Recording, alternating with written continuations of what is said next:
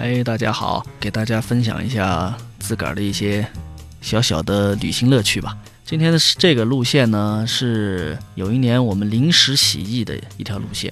这次我们是去到建水，后来我们在建水玩完了以后，大家一边吃饭，大家一边聊，哎呀，觉得意犹未尽嘛，啊，还不想回昆明吗？来来来，翻翻地图到哪里？结果呢，就看到了有一个叫元阳梯田的地方，大家应该很熟。我说：“哎呀，走走走，我们就开着车就从建水直接杀到元阳梯田。我们开着车从这个建水出去以后，到元阳梯田那个地方，好像已经是下午一两点钟了，大概是早上出发的，九十点钟吧。所以我们走那条路不是很好走，那个时候不知道为什么。到了元阳梯田的以后，我们就感觉到好玩了。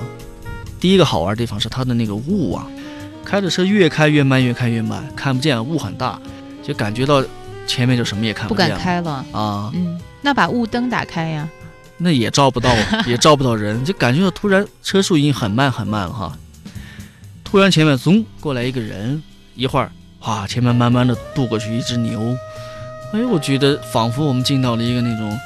迷宫里面一样，前面不知道什么东西，有一一花人冒出来，觉得哎呦，太好玩了。那个雾很大，然后呢，时不打时你能看到在雾的这个缝隙里面哈，你会看到一些背包客。雾还有缝隙啊？嗯，有，那个感觉特别棒。嗯嗯，经过那个小镇，其实它雾其实只有很很短的一段距离。开过那个小镇以后，一下就豁然就开朗了，就看到了整个那个梯田，哎，泛着点太阳的光，反射的太阳的光。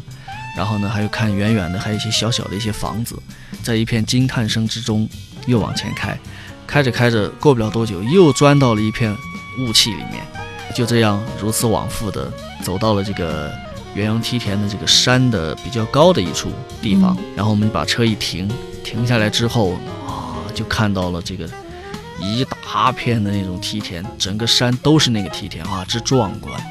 那么那个时候下午的时候呢。我们就看到那个在山腰的那个地方哈，嗯，你能看到那个云，我们说的云的吗？其实可可能是雾哈，看到那个云慢慢的从这个山涧里面唰就飘过去，然后随着云的飘动，你能看到不同的风景就在你面前展现。有些时候是一一排春色，有些时候呢又是一些那个农耕的人。